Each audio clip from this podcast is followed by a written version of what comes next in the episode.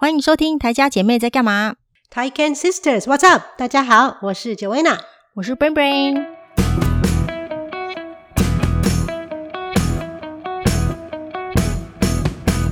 最近天气很奇怪，对不对？你们台湾也是，这边也是哦，对啊，很夸张的天气。我们这几天就是突然，我跟你讲，就是大概前前一两周、上一周都还是穿短袖，然后这一周就突然又。嗯又降温，然后又下雨，而且又春雷，就终于就就打雷了啦，这样子，哦、然后又下雨。春天的对，真的变化很大。我们也是啊，前上个礼拜天气好像夏天，大家都还去海边去去湖边玩哦，二十四、二十八九度，都整个就好像突然从冬天跳到夏天。嗯、上个礼拜觉得哇，怎么天气这么好啊哇，然后。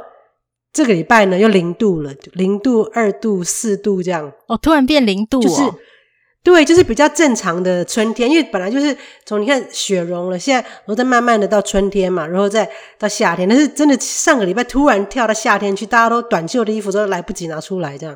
那有那个吗？有那个下雪吗？没有啊，就就就没有。嗯呃，有诶有还还其实有一点呢，就是一点点雪，但是不多那种，就好像雨跟雪的那个。一下下下来就没有没有留在地面上，嗯，但是零度真的有啊！这礼拜就是前两天还有一一小场这种细雨细雪这样子，真的是很怪的天气。今年你们现在就是现在是地上还有雪吗？没有没有都没了，哦，雪都融了。像他那个对前两个礼拜那个夏天的气候，二十四、二十八度那个时候，嗯，就都融啦。天后真的有那个异常的那种感觉啦。但是不要缺水就好了。嗯、之前就是像台湾水库又在缺水，这每一年好像都会担心这种事情诶。对，而且尤其是台湾下雪，不是下下雨下很多了，嗯、怎么还会缺缺哈？没有啊，就是好像我真觉得那个前一阵子不是台湾也在缺蛋嘛？我真觉得缺水比缺蛋严重多了。哦、当然咯，水跟电是最基本的。嗯，对啊，真的。然后不过最近有下一点，可能又好一点啦。对啊，不过你们那边不是零度吗？最近不是我就看那个新闻，不是法国又在罢工吗？哦，对他们很严重啊！我看那个对法国的那个，有人说法国的观光区在巴黎，不是以前大家都爱去观光吗？嗯，现在不要去，因为去的话，整个街道都是像垃圾场一样，因为没有人收垃圾啊。因为他们这个罢工就是，他们就说虽然天气是零度哦，但是上周上街头的人还是有好几百万人，嗯、这么多、哦？对对对，就是大家所以才会垃圾也才会那么多吧。没有，主要是因为没有人收垃圾哦。他们说他们罢工了，对对对，就是那个垃圾收垃圾的那个清洁人员也罢工。对，其实这些基本其实加加拿大也是最近也是有在罢工啊，就是什么的，有那个联邦公务员，他们也是因为那个他们要加薪了，就说通货膨胀这么高，嗯、然后他们没有加薪的话，根本就类似就根本上就跟减薪一样，所以他们要求至少每每未来三年每年要四点五趴的那个。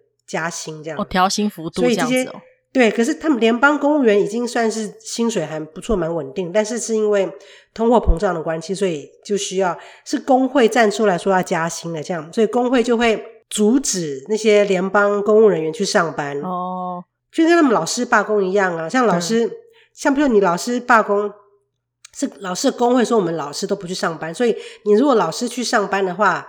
工会可以罚你钱的，因为等于是你不遵守，哦、对对。那那公务员其实他们就就是都不让那工会不让公务员去上班嘛。那公务员当然也是说，嗯、对，我们要加薪啊。然后所以这些公务员是怎样？是护照。所以你现在如果要来在在台湾，不是在加拿大办护照的人呢、啊？嗯。办不下来的，因为没有人在护照，好惨。对，他说，除非是那个紧急状况，比如说你是有紧急要出国，或是依亲难民那些的，就是他会有比较特殊件。那一般正常件护照可能要拖很久，然后还有那个移民啦、入出境啊、海关啊都会 delay。还有更可怕是那个税，因为报税的季节是这个月到月底而已。嗯，那很多税务工工作人员也是就是罢工。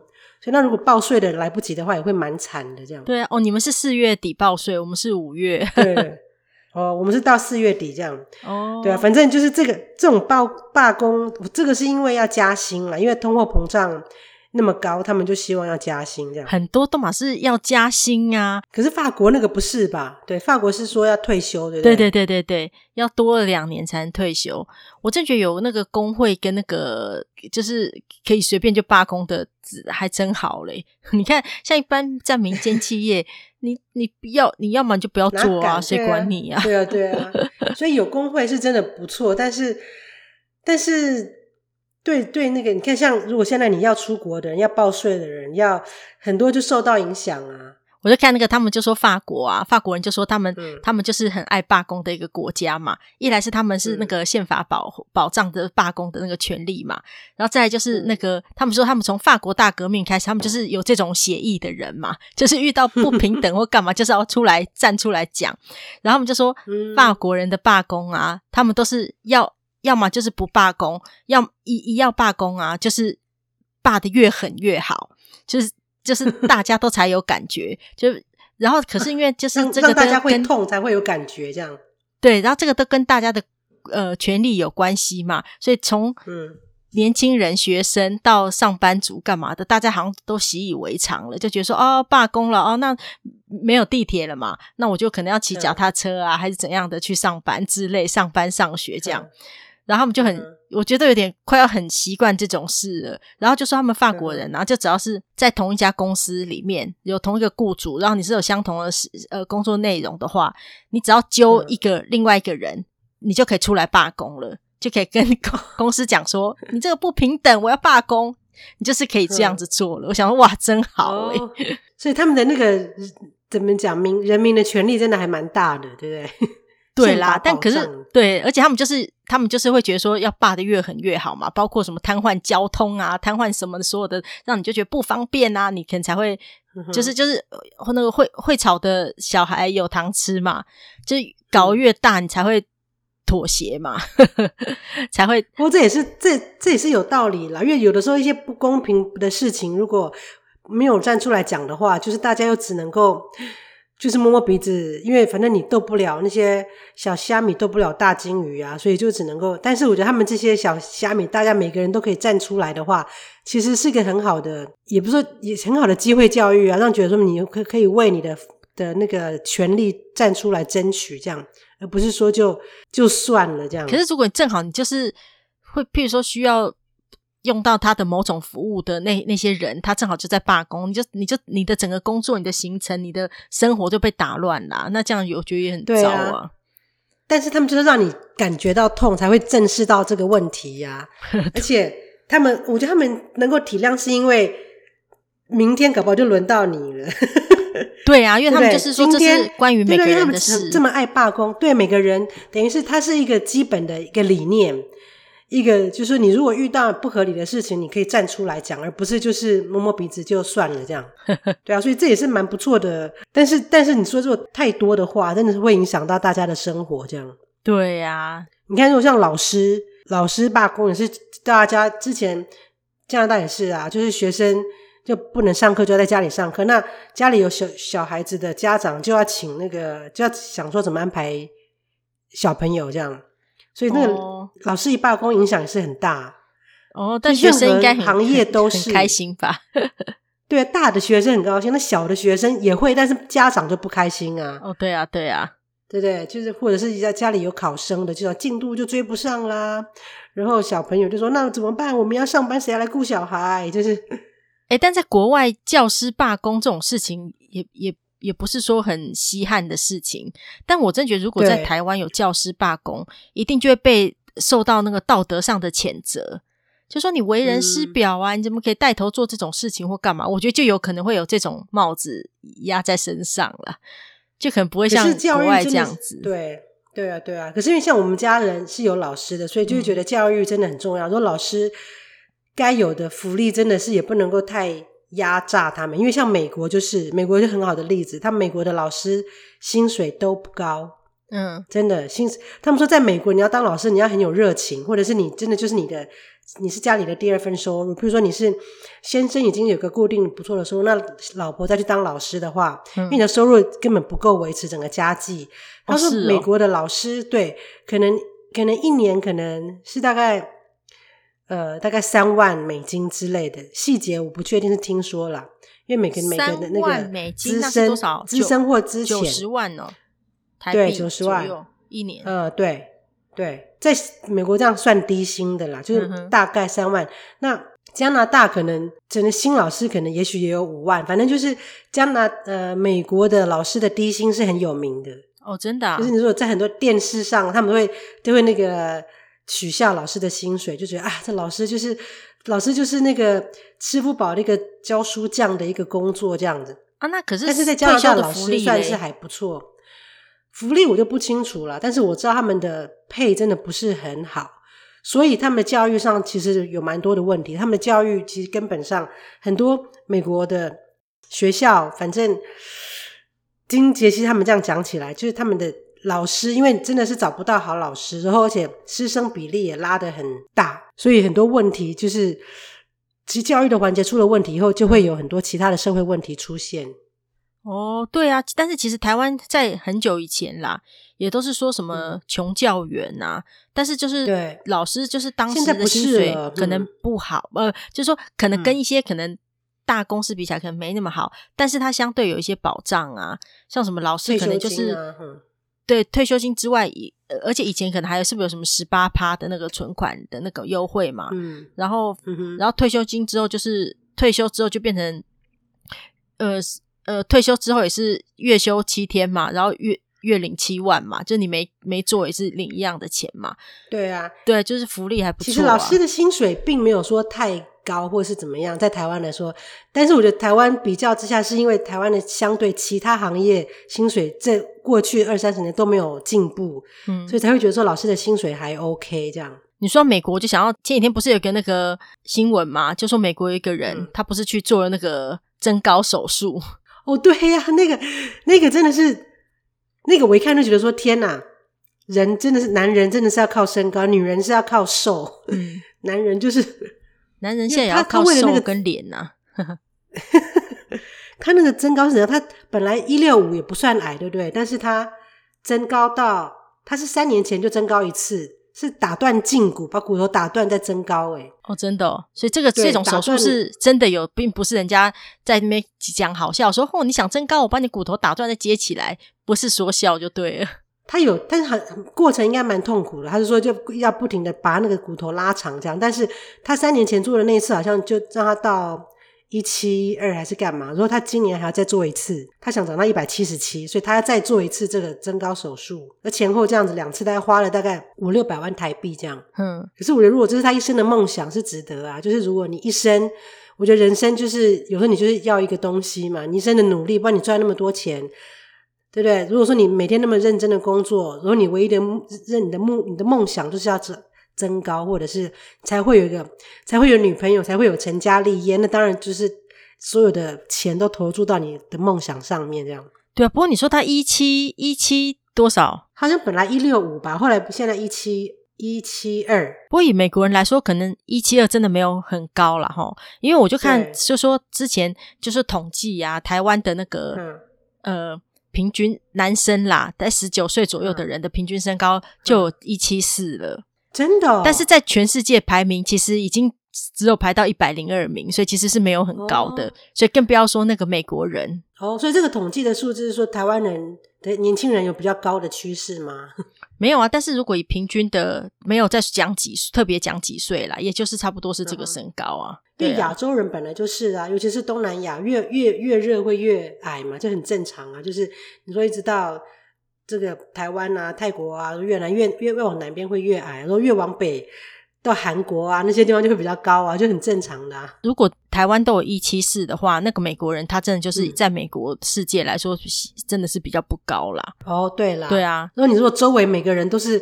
每个人周围都是有一百七，然后你却只有一六五。我觉得一六五其实都算不矮，但是以台湾的标准来说啦，但是在美国真的就觉得很、啊、嗯。因为你看，其实以那个前前几天不是有那个说什么四大天王，就香港四大天王，他们难得聚会、嗯、在一个场合见面了嘛。然后就是摄影记者就拍呀、啊，就很巧，就是每一个天王他们都穿了那个增高鞋，就是鞋底都比较厚的那一种。但他们对，但是他们真的都不高。我记得刘德华蛮矮的，对不对？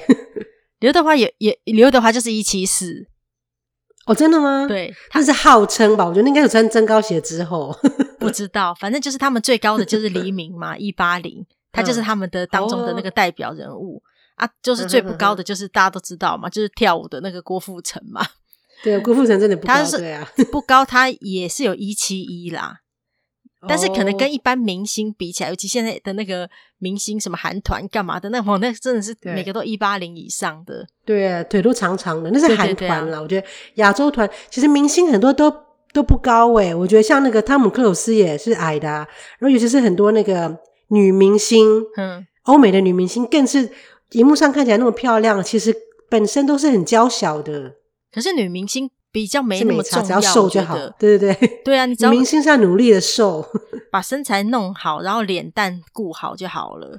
嗯，对啊，那男的就没办法，因为就是身高，你总是就是要有那个挺拔的那种感觉啊。对啊，对啊，真的就是一个嗯，带一个一个形象啦。对啊，说到那个整，对啊，前一阵子不是也有台湾人去越南整形，后来死掉吗？就为了爱漂亮，真的是哦，很可惜。哦，对啦，对对啊。可是怎么会跑去越南整？也是觉得奇怪。不过有可能是他刚好，他可能他是有可能越南有朋友，或者他有本来就是越南有应该有相关的背景啦，应该不是特别去的。就是比如说，如果我回台湾整形，就是那你说可可搞不好人家想说你干嘛去台湾整形？那我就从台湾来的啊。就是他们搞不好有人说你干嘛不在加拿大用？我觉得可能是有那个相关背景吧，会不会？我看到这新闻的时候，也是第一个纳闷，就想说干嘛？怎么会跑去越南整形？那再来就是，我就看韩国，我在就看到有人讲说，他可能其实他是台台湾籍啦，但他可能是因为台湾现在就是那个外配比较多，嗯、所以他可能是拿台湾身份证，嗯、但是他其实是越南人之类的啦，不知道。哦、对对对，要不然有可能会觉得说，怎、啊、怎么会？因为就是要么真的是到海外整，要么就是去韩国嘛，要么就是可能去泰国嘛。对啊，去至少去语言通。对，韩国整形，泰国技术好像也很好。泰国是去变性的嘛？嗯、反正但就是手术都是比较这些手术比较知名的国家，对啊。对。但我就觉得，其实我真的觉得整形啊，就是嗯，多少其实会有一些风险的，尤其手术类的东西。但是其实撇掉说，这事前已经有做一些功课了，有查一些说啊，哪些诊所口碑比较好啊，哪些医生这方面比较专业之外，然后还是会遇到这种风险的话，我真的觉得那真的是有点是不可避免的。因为我真的觉得只要是手术都会有风险，就像在台湾对做那个任何手术，再小的手术，对对对对对对，割割什么那那叫什么拿那个胆胆的那个结石。的那个手术啊，嗯，我就想要说，我之前我拿那个胆结石的手术的时候，也有人就是说，哎呀，这只是小手术啦，这这是腹腔手术嘛，打了三个洞跟微创而已呀，啊，没什么。可是就前我我去做胆结石手术的不久前，也才有个新闻，就是有一个人他就是做一样的手术，他就他就走啦，所以就是很难讲，就是很多手术都是只要是手术都有风险，对，只要是有侵入性，或者是像我个朋友他也是啊，他姐姐不是。只是很简单的拿个子宫肌瘤，嗯，很多女生都做过的，但是拿完之后也是找很有名的医生做，就突然就血崩，然后整个人就瘫痪，然后就变植物人了，这样。真的啊？那现在还还还在吗？还在啊，但是就是植物人啊，小孩就是都还可能念国中、高中这样。啊，对啊，我跟你讲，其实所有手术都是有风险啦。你就觉得说明明只是一个拿子宫肌瘤不拿都没关系，小小的一个肌瘤。那怎么会这样子？就是就是任何手术真的很难很难讲了吼。对啊，像之前也是有，就是说什么有有一个什么有一个男的去隆鼻嘛，也是才刚打麻醉都还没手术嘞，然后也就是好像可能休克还干嘛，还是送医，然后也就是就这样送医不治。那可能是麻醉麻醉药过敏，对不对？麻醉其实很重要，你没有做麻醉过的人，你不会知道自己过敏啊。对，所以就是就是就是一个很大的问题，就是因为听起来都是小手术，而且说实在，这些什么隆鼻干嘛的这些事情，对医生来说根本就是家常便饭的一个小手术而已。对啊，一堆人做，对啊，嗯、对啊，就是一一家诊所可能一天都做好几个，但是谁知道这个这个人是什么体质，真的很难讲。嗯、所以就是反正只要是那种侵入式的啦、手术的啦，要麻醉都会有一些风险。可是也不是说就是不能做啦，就是自己要评估好就对了。但我就觉得像那个整形啊，像现在大家就是很热门嘛，我也觉得其实，嗯，刚刚有说了嘛，就是男生要看身高，女生要看脸嘛，男生也要看脸啊。我跟你讲，现在到医美诊所的男生也是不少的。然后，可是我就觉得说，因为现在那个科技进步啊，说实在，你可以用这种。呃，现代化的医疗技术让自己看起来比较年轻，我真觉得是何乐而不为的事情。对啊，除非你就是主张，就是我就是想要看着自己慢慢老的样子。那你如果有人比较崇尚这样的自然的话，我觉得当然也是很好啊。这我觉得做不做都是。除除非疾病之外的啦，就是一定要治疗，要不然医美的这种东西做不做就是看个人呐、啊。你觉得你已经很好了，当然就不用做啊。你觉得你自己还有改善空间，嗯、你做了之后心情会好，自信心会大增，然后你的人生会觉得很开阔，那干嘛不做？对不对？对啊，对啊，就是自己评估一下风险，而且而且我们这个年纪，其实你看，好像很多人是那么辛苦的赚钱了大半辈子，也许身边有一点闲钱，也就是想要让自己。看起来漂亮一点嘛，就是好像其实人年纪大了，有钱有时候也没什么用。但现在有用啦，如果可以用，可以买，你不知道怎么花。啊、现在你可以拿去医美诊所，他会帮你好好的规划一番。如果可以买一点青春的尾巴，但是但是那只是真的外表，我觉得真的要年轻，还是要自己有一颗年轻的心比较重要。对啊，就是你知道我们在医美诊所啊，常常看到就是一些人啊，嗯、你都觉得说，吼，这干嘛来做？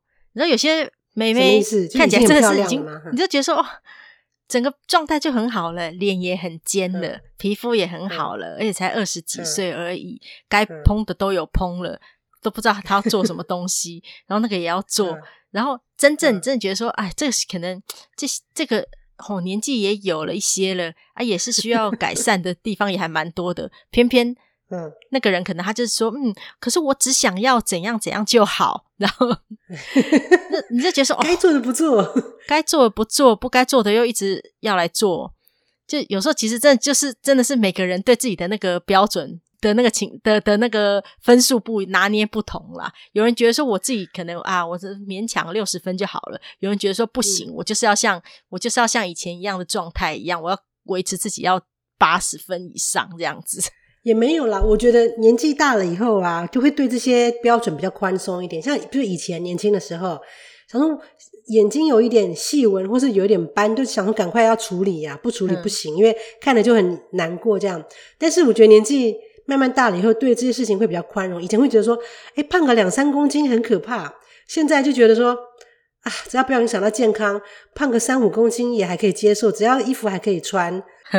那就是因为我们都对自己太宽容了，才会一直这样子。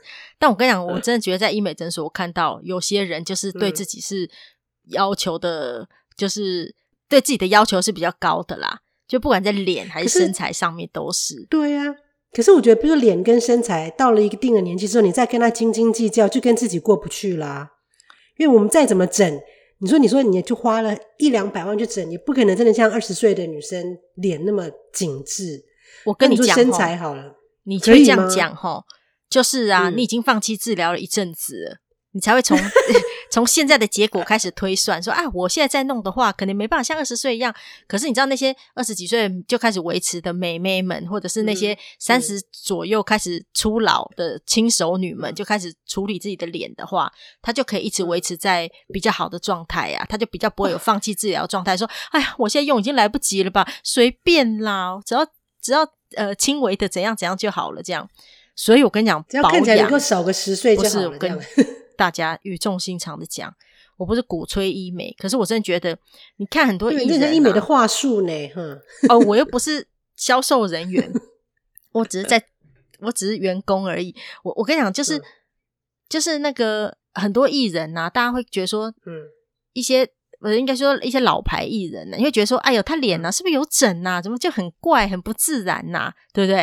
嗯，大家是不是都有看过这种人艺人？你会觉得说，他即使好像哦皮有比较紧一点，尤其是欧美，但是看起来就是怪，对，对，对啊，就不自然。那为什么嘞？嗯、因为其实年纪大了你才做的话，说实在的，你就像那个一个房子嘛，你那个地基已经不牢了，嗯、然后你再只是在上面一直填东西，然后你但是你上面的那个皮是松松的啊。因为年纪大了，老师就是老实说，就是皮松肉垮嘛。嗯，那你没有好好的先处理基底的东西，或者是其实。以这种皮松肉垮情况，或年纪比较大的话，你不可能是做一样疗程，你就可以改善你的问题的，因为一定是很多因素造成的老化嘛，嗯、跟你的那个松垮垂嘛。嗯，大家现在照镜子看一下，是不是自己松垮垂？松垮垂，好可怕，这三个字哦。对，反正 就是医美的话术真的很可怕哎，这样子还有。大家就会想把钱掏出来，没，我跟你讲，真的就是这样，不要松垮垂，因为你要跟岁月对抗，就是这样子。除非你从年轻的时候就开始在积极的预防或者是治疗这些事情，可当你已经有这些已经松垮垂的情况来说的话，你就不可能是用一种疗程就可以改治疗你的问题的。对啊，你可能要多种疗程，嗯、或者是要时间，或者是。它治疗效果就不会像你三十几岁做的时候那么好，对啊，因为你可能就得再用更积积极的方式，可能就得什么用手术的方式啦，手术方就比较什么拉皮那些就比较那个就比较侵入性的，对对对对对、嗯。对了，我知道，像我有朋友，对啊，我有朋友一直在有在保养的，一直就是他也也都不是做侵入性的，都是定期去打一些那个镭射啊，就是照。就把把那个镭射当保养做脸，这样、嗯、皮肤真的就很好啊。就是我在保养，真的是，就任何保养都有用了，不一定说医美，但是就是要去照顾。又回到那一句什么，只有懒女人没有丑女人，只要是多防晒啊，多保养还是会有用啊，对不对？只是说医美这一这一块，我觉得大，我觉得也不用说真的要有。很神奇的效果，说花了这几万块就会有多年轻？我觉得顶多就是让，比如说你的法令纹没有那么明显，抬头纹减少，但是就是就是维持维持那个紧致度，我觉得应该就是应该是一个理想的状态，就不要花太多钱，或者是太寄望太高吧？是可以这样说吗？我想跟你讲，不可能不花太多钱。可是我一般人不想要花太多钱去变脸，我不要变脸啊，我只要维持一个。紧致度就好，这样。你不是要变成一个不像你的人啦，你是要像变、嗯、变变得像你自己啦。可是我跟你讲，当你、嗯、比如说年纪越大，你想要维持住那个你的青春，或抓住你青春的尾巴，嗯、你要付出的代价就是会越大。嗯、除非你年轻的时候就开始有做保养，嗯、但如果年轻的时候并没有特刻意做这些事，嗯、现在突然在猛然回头发现说。青春不在，说想要 才要才要做的时候，相对的你就要花比较多的时间、心力跟钱呐、啊，这是这是一定的啊。嗯、但我还是觉得啦，就是大家不要放弃治疗啦。就是我真觉得，就是不管你你你做一些什么疗程，但是但是可以让自己比较停留在现在也好，但至少不会就是一直继续老化这样子。但是如果我真的觉得啦，但医美还真的还是看个人啦。如果真的就是觉得觉得自己就已经还不错，啊、或觉得说，哎呀，那些那些医美产物啊都是不自然的话，那我真觉得也就不用刻意去勉强了。因为本来就是对啊，本来就是要做的像自己勤保养，对对对，其实就是我觉得基本的保养啊，保湿、敷脸这些都有做到，就至少说基本的啦。就就就我觉得太差吧。哦，真的，我跟你讲，我看过这么多的案例呀、啊，因为我们很多。嗯不管是客人还是我们找来的一些什么那些小模 model 嘛，我跟你讲，真的就是，嗯、我跟你讲，就是整整有没有做医美，或者你有没有维持好，或者你有没有运动维持身材，什么这些都有关系之外，我觉得那个好的肤质啊、嗯、很重要哦，真的，就是一个打底嘛。如果平常就有保养好，就像你说保养，所有保养品基本的保湿啦、防晒做好，就不要让那个底子太糟糕，对不对？不然如果底子已经很糟了。就要花更多钱。我跟你讲，你说什么基本的什么保湿防晒啊？我真觉得这个就跟说，哎，你要记得刷牙洗脸哦一样。我跟你讲，真那那些这个已经没什么好讲的。如果你保湿防晒都你还说提醒我，有有的时候我就是很懒得敷哎，那一堆面膜在那边，我还有的时候还是很懒得敷哎。我跟你讲，如 果这些都懒的话，那就是刚刚那句话。只有懒女人，没有丑女人。连这个都懒的话，就表示你连刷牙洗脸都没做，那就不用再谈什么你要多美丽或者要留留住青春什么挖沟的，这些都不用谈的。对，而且面膜也不用太贵。对，好，那现在就呼吁大家赶快把面膜拿出来敷，边敷边听 podcast。没错，没错。然后，如果说到这个，我跟你讲，有良好肤质就是比较最基基本的啦。像现在夏天到，我真的觉得就是去做那个什么皮秒镭射啊，那个真的不贵，嗯、大家可以去医美诊所咨询一下，因为其实那个你不一定是 好可惜没有做业配，你们诊所要不要跟我们合作一下？对呀、啊，真是的，没有，我真觉得那个脸啊，稍微就是嗯，皮秒镭射做一做，你可能会啊，但但是我跟大家讲，皮皮秒皮秒镭射不要想说，哎，我做一次我就要那个脸啊，哇，白的跟什么样，或者多多好，什么水煮蛋鸡什么挖沟的，一次不会有这种事情的。然后就是，嗯、所以就是，那就是多次嘛，你就当是去那个保养，嗯、然后我就觉得那个会让脸看起来比较透亮一点呐、啊。你的脸就是会看起来比较有光泽，比较不会暗沉。因为不管几岁的人呐、尤其中年以上更不用说了啦，脸蜡黄暗沉，嗯、那你就看起来就是很大减分，就会是迈迈向阿丧嘛，大神嘛。嗯、对，但是如果你的脸稍微比较透亮一点。你就看起来会比较人会比较明亮精神，就是这样。那更不要说二三十岁的人啊，做这个当然是就是你的脸就可以不会一直不会有那些黑斑干嘛什么的，你就可以维持比较好一点。嗯、对啊，因为其实好像我们其实人好像从几岁二十五三十岁以后就开始一直往往老化了嘛，对不对？对啊，对啊，就是就是反正对我们以前年轻也是啊，我记得我们很年轻就开始买 SK two 啊。这越年轻越敢花钱了，啊、像你们，你看到的是越年轻美眉。你说钱那么多，不投资在自己身上要干嘛嘞？当然就是我们以前年轻的时候也是啊，但现在就觉得就觉得，哎，钱可以用在更好的地方去旅游啊，去去不知道，反正年轻的时候真的是比较敢花啦。对啦，但是但是我就觉得一些小小投资跟像你，即使都不要做医美这些啦，但是就是还是要记得。帮脸刷牙、洗脸哈，这样子。尤其夏天保保那个防晒很重要，对啊，是真的很重要。像我感觉真的很明显，像在这边啊，加拿大人，嗯、大家因为真的，我真的深深有体会到，因为真的是因为冬天太长了嘛，所以夏天一到，像前两天不是上前两个礼拜太阳出来，哇，他爸你知道就整个就是打赤膊在后院一直晒太阳哦，真的哦，全身在那边晒，因为就是。他们就很拥抱阳光，到处他就会有人开始要做日光浴，这样他们就是要去晒，因为太久没有被太阳晒到那种感觉，这样。但是真的就是他们身上的斑点真的就很多，整个那个晒斑、老人斑那个斑一堆这样。对啊，但是我跟你讲，晒太阳跟防晒擦防晒乳，这这这这个不冲突啊。嗯，你还是可以晒太阳啊，摄取你的维他命 D 什么的都可以啊。但是你、嗯、你要把紫外线挡掉啊。所以你还是要擦防晒乳啊，嗯、哼有 SPF 啊，还是什么 PA 加加这些东西啊，还是要把紫外线挡掉啊，对啊，才不会晒太阳对身体也是好处很多，对对啊，对啊，这边真的就是像很多这边很多人，我看女生也是三十几岁就觉得皮肤就那个皱纹蛮多的，一笑起来哇，可能也是因为皮肤。呃，因为这边气候干燥，干燥嗯，干燥再加上他们太爱晒太阳，真的只要有一太阳，大家就拼命的晒。然后他们很多那个手啊，这边很多人那个手都有刺青嘛，他们很喜欢刺青啊，嗯、就是一个他们，我觉得是他们的文化这样。嗯，真的好多年轻人哦，就只要是十九岁以后，哦，整个手背都刺青，然后他们就不能去身上泡汤了。对，但真的是不，他们觉得这个是一种。艺术或是一种他们的，反正我觉得很多人啦，说脚啊到处，然后可是年纪大了以后啊，你就觉得他们那个松垮的肉这样刺青啊，嗯，有点可怕。这样，年轻的刺青还蛮酷的，真的。我一直不喜欢刺青的一个很大的原一个原因啊，当当然原因很多啦，然后其中一个就是我真觉得会痛是最重要的。没有啦，那个那个，然后然后你去日本你也不能泡汤啊，而且其实，在台湾以刺青文化来说，并没有。并没有这么的时尚或那个嘛，对对，大家会觉得说好像可能跟一般传统的那种感觉不一样嘛。但我没有觉得不好，如果你吃的很艺术，当然也是很好。嗯、但就是就觉得说，以大众的眼光来说嘛，嗯、总是有些地有的时候就是比较麻，会造成一些困扰跟麻烦。